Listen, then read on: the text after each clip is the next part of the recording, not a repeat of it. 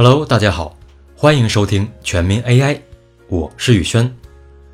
说起制药，大家一定会想到这是一个非常赚钱的行业，仅靠一个药品专利就能活一辈子。但是，制药的过程往往是费时费力的，一个药品的研发往往耗费十余年时间，外加十几亿美金投入。这种投入，中小企业是玩不起的，只有顶级药厂才有这个实力。但是，顶级药厂的日子也不好过。随着时间的推移，新药的研发越来越难，耗资越来越大，以至于成本越来越高。于是人们就想了：AI 看起来无所不能，能不能用 AI 来制药呢？有个公司叫 Insilico Medicine，在这方面做了尝试，号称二十一天就可以设计出某种新药，二十五天。完成制备过程。那么，AI 真的能取代人类来研发药物？真的可以把数十年的研发过程缩减到不到两个月的时间吗？咱们一起来探索下。在 AI 制药中，AI 的部分大家都基本了解了。那么，大家有没有想过，药是个什么东西？药可以吃，药可以治病，但药的本质不是这些。药的本质。是化合物，什么？化合物是啥？忘记的朋友赶紧翻一下初中化学课本。化合物是由两种或两种以上不同元素组成的纯净物，水就是化合物，二氧化碳也是化合物。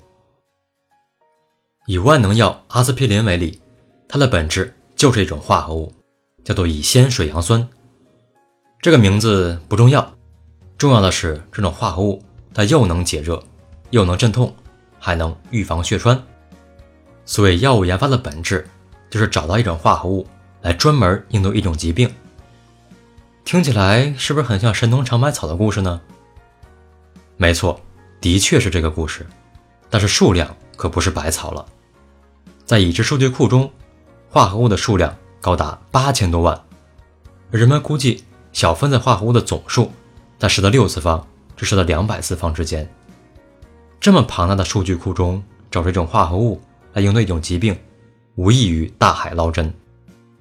当然了，捞针也需要技巧性，咱们得知道去海里哪个方向去捞。这就是药厂也有研究人员的原因，他们了解药物制备的技巧，知道哪些组合能治疗哪些疾病，而哪些组合会有毒性。经过他们的指引后。捞针的海域又缩小了很多。我们在这片海域把所有化合物拿出来实验，直到找出最管用的那一个。大海捞针，难怪费时费力。那人工智能又能做点什么呢？让机器学习去学习药物制备技巧，来加速研发吗？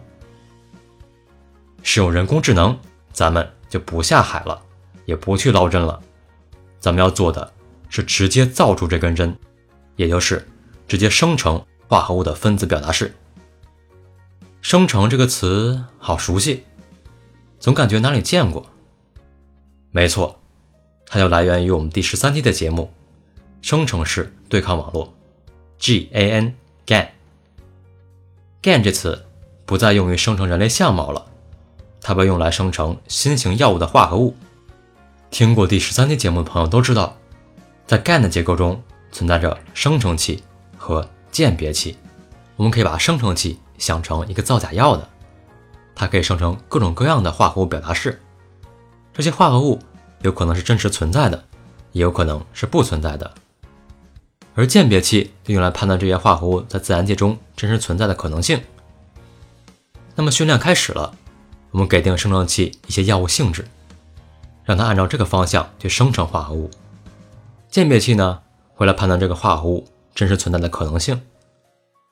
在训练初期，如果判断结果是可能存在的，那么就说明一个问题：鉴别器的鉴别能力有待提高。它很有可能把一个假药当成了真药，那么鉴别器就会修改自己，使得自己的鉴别能力提高。如果判断结果是不存在的，那么就说明了另外一个问题：生成器的造假能力有待提高。合成的化合物被发现是假的了，于是生成器修改自己，使得自己生成的化合物可以骗过鉴别器。经过不断的训练，生成器和鉴别器的能力都得到了提高。那么最后的产物化合物表达式就会是真实存在的。这样一来，咱们就不用大海捞针了，给定药物性质，直接生成特定真实化合物表达式。根据化合物表达式，我们可以在实验室里合成，新药就出现了。之后，这个新药还需要进行动物实验和三个阶段的临床实验，最终被批准上市。三个阶段的临床实验是最严苛、最漫长的过程，往往需要六至十年时间。而这个过程，无论是传统制药还是 AI 制药，是都逃不掉的。所以说，AI 制药可以省去十年的研发时间是不准确的。准确的说法是，AI 可以省去两至三年的化合物筛选时间。AI 制药到底能不能代替人工？这个问题还需要大量时间来验证。不过，AI 确实可以给发展缓慢的新药研发。提供一条新的道路。你是怎么看待 AI 制药呢？我是宇轩，咱们下期再见。